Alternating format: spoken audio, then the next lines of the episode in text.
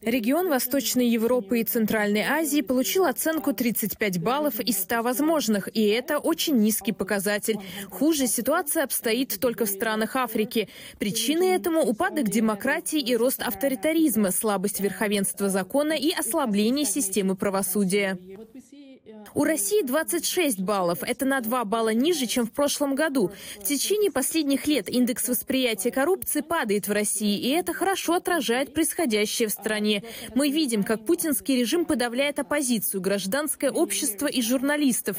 Продолжает слабеть и система правосудия. В докладе мы видели, что в Армении после бархатной революции 2018 года в течение следующих двух лет наблюдалось улучшение антикоррупционных реформ.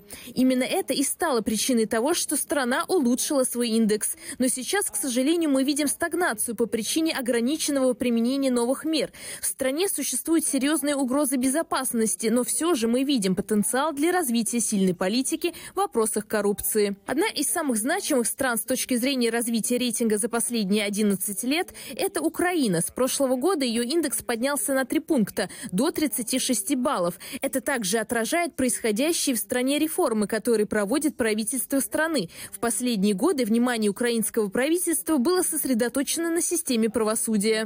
Мы видим также усилия правительства Украины по укреплению органов прокуратуры. Все это и способствовало улучшению рейтинга Украины.